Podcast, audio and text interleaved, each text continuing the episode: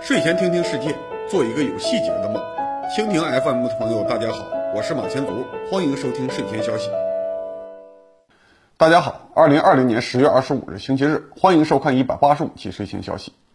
一九五零年十月二十五日上午，中国人民志愿军西线四十军、东线四十二军几乎同时和南朝鲜伪军相遇，打败了抗美援朝战争的第一批敌人。我们这一期的节目内容也是纪念抗美援朝七十周年。作为抗美援朝战争的主要决策者，伟大领袖毛主席说：“战争就是政治，战争本身就是政治性质的行动。”这几天谈战争本身的内容已经太多了，我今天想介绍一下抗美援朝战争的政治背景。所谓政治，并不是高层的人事变动，也不是用各种复杂操作掩盖的阴谋。政治的核心内容是设计普通人的生活模式，然后由这些生活模式提供人力物力，保卫和发展现有的社会。所以，普通人的视角最能反映政治的本质。作为一个普通的中国公民，我对政治的理解就是从自己的家族记忆开始的。抗美援朝战争发生在一九五零年，但是我今天的故事要先说一九三三年。那一年，我家在长城外的平泉县已经繁衍了四代人，头顶上的统治者从清朝的皇帝换成了北洋军的将军和元帅。当时平泉县归属于热河省，省主席是土匪出身的东北军阀汤玉麟。之前的一九二八年。张学良代表东北军阀宣布效忠于南京国民政府，汤玉麟兼任了热河省国民党党部主任委员。从理论上说，热河省平泉县已经是南京政府直接管理的领土了。但是我的祖先并没有觉得生活和清朝有明显的变化，最大的变化可能就是土匪越来越多。一九三三年三月三日早晨，两辆汽车装着十七个日本兵进入平泉县，目标是攻占县城。县城附近的东北军司令是中将军长万福林，带着五六个旅和两三个炮兵团驻守。虽然东北军吃空额的现象比较严重，这五六个旅也就是一万多人，但最起码也是一千个人打一个日本兵。当时我曾祖父亲眼看到日本人的汽车从门前开过去，说道路太差了，日本人的汽车都快颠得散架了，把手电筒绑在车身上当车灯，坚持前进，完全看不出像是热河省乃至于整个东北的统治者。但是不等到当天吃午饭，这十七个日本人就在县城升旗了，因为万福林的五十三军完全不抵抗，直接向南面的长城方向撤退。后来到了长城抗战时期，我们还会听到这个万福林的名字，但是在三月三日这一天，他和他的上万正规军被十七个日本兵吓跑了。上午，日本先头部队占领平泉，下午后续部队就通过县城往西去。这些部队的数量，史书记载是一百多个骑兵，我家的祖先看到的是几十个，但是具体数字不重要，因为他们的目标是占领热河省省会承德。承德城里面是省主席汤玉麟，还有另外一个来帮忙的东北军阀张作相。他们的部下有六个旅，再加上一些独立部队，对外号称是十万人，实际上怎么也有三四万。三月三日平泉被攻占那一天，汤玉麟身边还有两个非常充实的旅守在承德。但是到了三月四日中午十二点，穿过平泉的一百多个日本骑兵已经进入了承德市区，一点抵抗都没有。承德到平泉的直线距离是六十二公里，二十一世纪修高速公路以前，沿着国道走，路程九十公里。一九三三年的路估计要绕更多的山头，起码要一百公里。二十四小时之内，一百多个外国军人穿越一百多公里的山路，攻占了一个中国省会。几万正规军望风而逃，连开一枪的勇气都没有。几百万人民对于政府的变化也无动于衷。这就是一九三三年我祖先亲眼看到的现实。日本人的胜利意味着我的家乡重新被一个皇帝统治，而且还是原来清朝那个皇帝溥仪。不过这对我祖先的影响不大。在我奶奶的回忆中，这个所谓的满洲帝国带来的最大影响是毒品。一九三三年三月四日，承德被日本兵占领。三月六日，伪满洲国就派出了一个工作小组进驻承德，名字是“热河鸦片五人工作班”，准备把承德周边地区变成伪满洲国的鸦片生产基地，通过政府专卖来赚钱。十年后的一九四三年，热河全省四百多万人口，每年生产一千三百万两鸦片，本地有六十万人定期买毒品。我的曾祖母就是收割鸦片的熟练工，自己也因此染上了一点鸦片烟瘾。一直到九十年代，我父亲出车祸骨折。我的姥姥还企图找一块大烟膏来止痛，这都是伪满洲国毒品产业留下的文化习惯。在日本占领期间，我爷爷开始读小学，每天都要上日语课，背诵伪满的建国宣言，这是典型的殖民地教育。但是之前从来也没有哪个政府要给平民普及教育，这是热河省的农民子弟第一次被人灌输国家的概念。对于他们来说，长春的那个溥仪皇帝当然不靠谱，但是南京、重庆或者延安的政府更虚无缥缈。到底将来自己要属于哪个国家，还是要看下一步的发展。一九四五年，苏联红军快速打败了日本关东军，活捉了傀儡皇帝溥仪。一九四六年，苏联红军快速撤出，把整个长城外的东北地区都变成了权力真空。国民党军和八路军都用尽了一切手段向东北派兵，要控制这块中国工业实力最强、剩余粮食最多的地区。我爷爷当时刚刚成年，看到关内的共产党部队汇合到一起，从长城内侧翻山过来，路过我家门前去辽宁方向。后来我爷爷给我描述第一次看到八路军的感受，评价非常低。他说这些军人衣服破得露肉，头发又脏又乱，走上五分钟才看到一个扛真枪的，中间的每人肩上一根木头棍子，远远看去像是有枪。这些白天走过去的队伍，半夜分一部分悄悄绕回来，再从南面进一次城，假装人多，本地老百姓都知道他们没有几个人。又过了不长时间，国民党军沿着同样的路线过来，宣布占领了热河省。这支部队看起来就正规多了。我爷爷根据自己的第一印象做出了选择，凭借自己的教育，到国民党的县政府找了一份文书工作。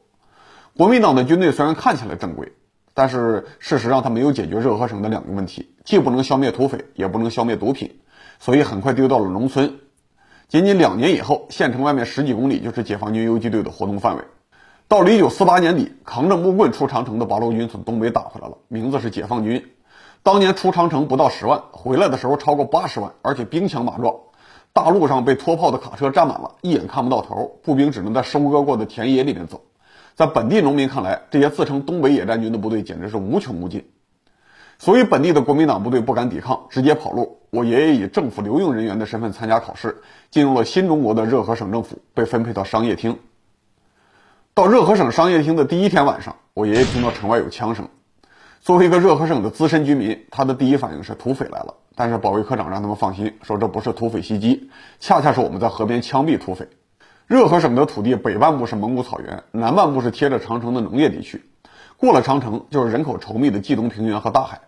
几百年来一直有商队在农业区和蒙古牧场之间来回做生意，把牧民的皮毛和肉干卖到南面，把农业地区的布和盐卖到北面。这些商队和沿途的匪帮已经达成了非常成熟的保护费方案，所以他们才能够养活上万的土匪，甚至能把这些土匪养成省级的军阀。新来的商队就算请了会友镖局这种力量帮忙，也很难从这些土匪之间走过去。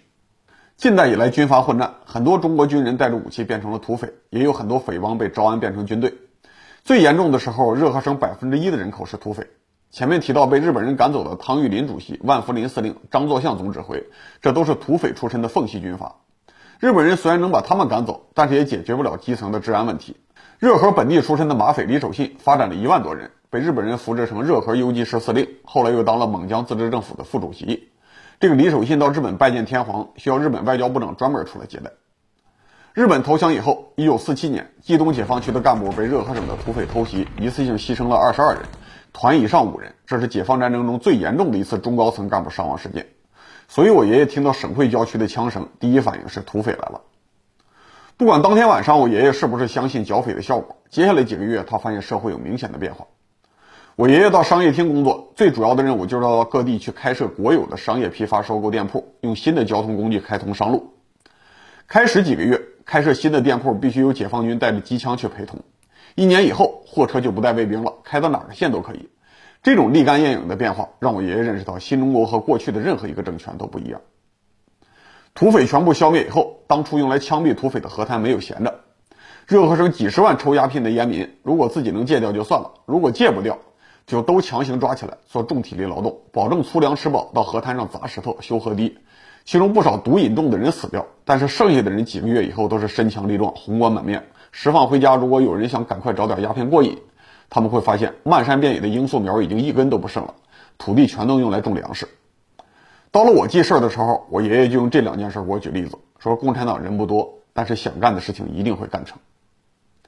就在我爷爷下乡搞供销社的时候，他见过两次的东北野战军又回来了。上次南下，他们是从锦州一直打到海南岛。一九五零年夏天，朝鲜开战了，形势紧张。东北野战军最精锐的十三兵团奉命从广西北上，原路返回东北，准备应付朝鲜半岛的新局面。十月十九日，朝鲜人民军放弃平壤，只有中国军队能挽回局面。十三兵团的三个军立刻开始渡鸭绿江，迎着美国军队前进。到了七十年前的今天，十月二十五日，十三兵团的前锋部队和敌人发生交火，抗美援朝战争爆发。一九五零年的时候，已经没有人怀疑解放军对付国内敌人的能力。但是从一八五九年大沽口战斗以来，在兵力相当的情况下，中国军队从来没有打赢工业国正规军的案例。所以志愿军出国作战，在很多人看来是自寻死路。十月二十五日，志愿军打败了南朝鲜伪军，这虽然是明显的胜利，但是并不能证明中国军队能够对抗美国，反而说明局势越来越紧张了。这个时候，之前放弃了国民党加入新政协的民盟领导人张东荪开始慌了。他和周恩来一样是中央政府委员，了解高层的决策流程。他知道中国真的在考虑和美国打一场大型的战争，而且认为中国必败。所以张东荪偷偷联系美国和台湾方面的特工，希望能代表中国内部的和平势力和美国谈判，让美国打赢以后不要提出太苛刻的条件。这个张东荪甚至抱着善意给对方提供了一份名单，准备在美国人打过来以后组织一个临时政府。十一月一日到三日，十三兵团终于遇到了美国军队，打了三天，歼灭敌人两千人。但是十三兵团自己已经步行前进了两个星期，后勤补给严重不足，只能看着美军第一骑兵师受打击以后撤退。这就是抗美援朝第一次战役。云山战斗被歼灭的两千人，美军占了一千八百四十。这个损失说大不大，说小不小，既没有大到证明中国军队能够取得战略优势，也没有小到可以被双方忽略。最大的后果是，中美都不能假装这场战争不存在了。所以，十一月二日，不等云山战斗结束，中央发出了公开文件，关于开展抗美援朝运动的指示，动员全国人民支援朝鲜方向的战斗，也要求参与中央政府的各个党派都对抗美援朝战争表态，几天内就要发一个联合宣言。被要求发联合宣言，这吓坏了张东荪和很多旧时代的政治人物，因为这意味着和美国全面对抗。他们认为，必须尽快让美国人知道，政府内部有很多人反对打美国军队，要给将来的谈判留一个余地。张东荪知道一个叫王志奇的人是美国间谍，他这一天送王志奇送香港，给美国人带了一个口信，就是打败以后我们是愿意谈判的。十一月七日，新华社开始报道志愿军的前线战斗情况，动员全国人民支援抗美援朝。但是恰恰是从七号开始，志愿军开始全线收缩，战略上是为了积累物资，离国内的后勤基地近一点，准备打一场前所未有的运动战。战术上后退是为了诱惑美军继续前进，被朝鲜北部的山地分割成几部分，然后准备歼灭其中最深入的一部分。接下来两个星期，从战场局势来看，美国继续快速前进，志愿军向鸭绿江方向步步后退。对于任何一个关心前线局势的人来说，这种局面最考验对新中国和志愿军的信心。我爷爷从来没有说过他在这个阶段怎么看待新中国的前途，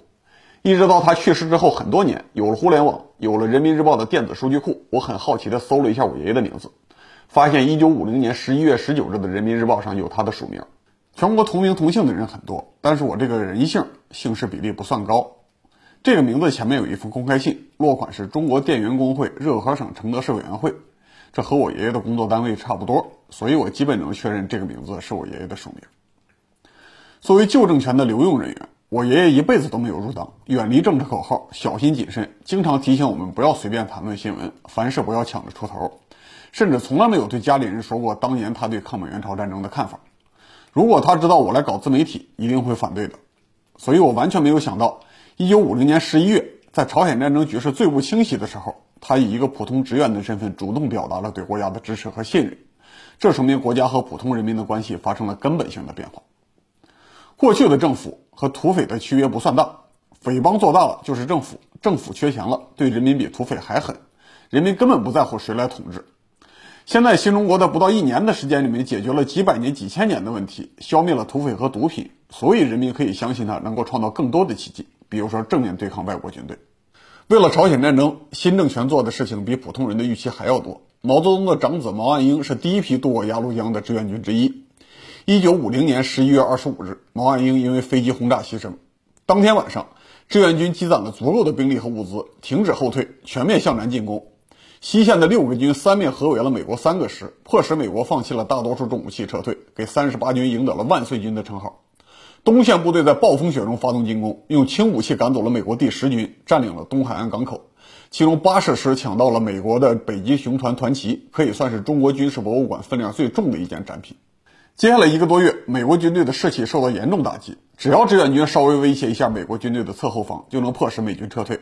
一个月抓了三千的美军俘虏。志愿军的进攻速度实在太快，在敌人后方制造了恐慌。第八集团军中将司令在乱军之中死于车祸，美军被迫放弃平壤，退到三八线以南。抗美援朝第二次战役的具体情况我就不详细说了。从历史角度看，不到四十万志愿军正面进攻，对抗三十多万以美军为主力的联合国军，迫使敌人后退四百里，夺取了两个重要港口和一个大城市，证明中国军队在人数相当的情况下不怕任何强国的军队。中国是世界上人口最多的国家，从国家元首到普通百姓都信任自己的军队，都愿意站在国家一边，为胜利付出代价。这意味着从此中国再也不用担心帝国主义的地面侵略了。这就是新中国改造旧社会、全面转向现代化的第一个成果。迄今为止，关于抗美援朝最著名的文艺作品是电影插曲《我的祖国》。这首歌曲对应的情节是上甘岭前线的激烈战斗，但是没有一句歌词描述战场环境，百分之八十的歌词都在赞美国内的新社会。想清楚中国人民为什么热爱这首歌曲，就能理解抗美援朝的政治背景，理解志愿军战斗力的来源，理解抗美援朝的胜利有它的必然性。杜工，八月份的第一百五十八期、一百五十九期节目，你连续两期批评了华谊兄弟和管虎的战争电影《八百》。前天你又去看了他们拍的抗美援朝纪念电影《金刚川》，你怎么评价这部电影呢？评价电影《八百》的时候，我引用了一段毛主席语录，这里我还想再读一遍：人的正确思想是从哪里来的？是从天上掉下来的吗？不是。是自己头脑里固有的吗？不是。人的正确思想只能从社会实践中来。只能从社会的生产斗争、阶级斗争和科学实验这三项实践中来。志愿军的勇气来源是新中国对国内社会的全面改造，是之前十几年社会革命制造的自信心。如果脱离了政治背景谈战争，脱离新中国的政治概念去夸耀志愿军的勇敢，那就只能用封建时代的个人英雄主义来推进剧情了。刚刚上映的这部电影《金刚川》继续拿《三国演义》的评书段子来解释志愿军的战斗精神。这倒不是因为管虎或者其他导演只看过《三国》，而是因为他们对战争内涵的理解上限就停在这个层次了，和香港的黑帮去拜关二爷是同一套世界观。路线错了，知识越多越反动。如果用抗美援朝七十周年纪念的献礼片标准去评价这部《金刚川》，我会直接打负分。管虎和华谊兄弟的老板都已经是中老年了，不太可能摆脱世界观和知识框架的限制。如果我们原谅他们的历史局限性，不用献礼片的标准去评价《金刚川》，你会给这部电影打几分呢？在这个条件下，可以给三分。这三分主要给场面调度、背景布置和群众演员的控制。这部电影凡是主线逻辑之外的情节，都还有及格以上的水平，甚至一部分场景可以评为优秀。比如说开头的大部队山地行军，一层层的传递命令、协调行动、执行各种预案，这既有真实感，又能展现出大兵团行军的气势，在以往的中国军事电影中是不太常见的。看来剧组已经知道军队和十几个人打架有区别了。千军万马不是一个将军吼一声就能动起来的。另外，修桥的工兵连虽然只有几十个人，但在最后一个愚蠢场景之前，也始终体现了不同单位的分工协作，体现了集体的力量。《金刚川》是一部几个月内快速赶工的电影，它能把这些细节做出来，说明中国电影工业水平在提升。如果以后出现更聪明、更理解现实的剧组，我们会逐步产生一些好电影的。但是，这么好的辅助工作条件全被导演和编剧浪费了。两支现代军队对抗，双方都有强大的远程火力，但胜负的关键点还是被他们压缩成一两个人的单挑。美军本来有压倒性的轰炸力量，但是坚持要用添油战术，每次来的力量比上次强一点点，而且这逐渐增加的轰炸力量，很大程度上是因为一个牛仔飞行员的个人坚持。如果美军这是因为这样的理理由去安排自己的战斗，去使用自己的压倒性火力，我很奇怪为什么志愿军没有把全部美国兵赶下海。在志愿军一边，主角是一个高射炮的连长。因为违反了防空灯火管制纪律，在阵地上点火吸烟，被降为班长，接受自己之前的下属指挥。但是因为他的资格老，脾气大，到了桥头就在自己的老单位夺回了指挥权，还按照自己的意图重新安排阵地，最后勉强完成了防空任务。这个剧情设定完全抄袭了土匪故事《亮剑》，而且更粗俗、更野蛮。解放军几百万人，先后进入朝鲜的志愿军也有二三百万。不排除极端情况下有类似的劣质军官，但是如果志愿军靠这种人才能去打赢关键战役，我们的胜利也太廉价了。解放军和志愿军的胜利不是靠土匪的兄弟义气和血气之勇，而是因为不断的自我批判，把这种人送上军事法庭，才保持了军队的纪律和勇气。如果再拍一部战争大片，我希望能够看到一支用纪律和训练赢得战斗的解放军。展现人物设定以后，电影把同一段情节展示了三遍，只是换了不同角色的视角。这个展示模式我不做评论，但是情节循环到第二遍的时候，我多少有点新鲜感。看到第三个循环，我已经感觉到明显的厌烦了。不知道其他观众是不是也这么感觉？这三个循环故事可以总结为一句话：不服就单挑。美国飞行员因为个人的义气，坚决要炸掉桥头的防空阵地。志愿军防空部队认准了头顶是同一个人，也要和他单挑分个输赢。我在看电影的时候觉得这段故事似曾相识，出来以后才想起来，这就是杜琪峰的电影《枪火》。只是双方的武器口径都比香港黑帮大了不少。为了让这段单挑故事的逻辑圆满，剧组放弃了其他方面的合理性，比如说晚上放弃了灯火管制，在防空阵地周围点火，吸引美国飞机来俯冲轰炸，替桥梁分担火力，也满足了自己的单挑欲望。但是当时没有导弹啊，俯冲轰炸机能把炸弹扔到几十米的半径内就很不错了，大型轰炸机的轰炸半径有几百米，防空阵地就在桥后面的山坡上。如果半夜在黑暗的山谷里边用汽油桶点火提醒飞机，无论出于什么目的，结果都是给美国飞机指示轰炸目标，简直就是通敌行为。当然，如果你能坚持看到电影最后一幕，以上所有的不合理细节都可以忽略，因为结局部分太侮辱智商了。之前上万人被困在河边，被燃烧弹反复轰炸，原因是美国飞机持续来骚扰，不是炸断桥，就是低空扫射，迫使渡河中断。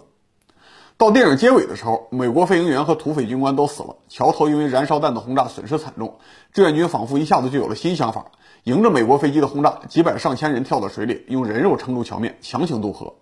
B 二十九轰炸机已经扔下来的炸弹被志愿军的气势震慑，都绕着桥走。甚至美国空军也被不怕死的精神震慑了，不忍心轰炸这个没有防空力量的志愿军，绕一圈走了，再也不派飞机。这个情节从思想内涵看是香港黑帮片风格的延续，胜利全凭一口气，不要命就能追着对方砍。从剧情发展看，这是典型的机械降神，类似于《天龙八部》忽然推出一个天下无敌的扫地僧，一般只有故事讲不下去的时候才会用这种方式表达。华谊兄弟号称自己拍了一部基于历史的战争片，但是不去研究历史上的志愿军是怎么架桥、怎么胜利的，非要编出一个古惑仔风格的结尾，这说明他们根本不相信作为一支军队的志愿军能胜利。这已经根本不是缺乏历史知识了，而是根本上不接受历史事实。让这样的团队来搞献礼片，占据最重要的档期，我们应该反思我们的整个电影产业生态。好，一百八十五期睡前消息到此结束，感谢七十年前志愿军的勇敢战斗，感谢各位观众观看，我们周二再见。理性观世界，自信看中国，深度知识尽在观视频。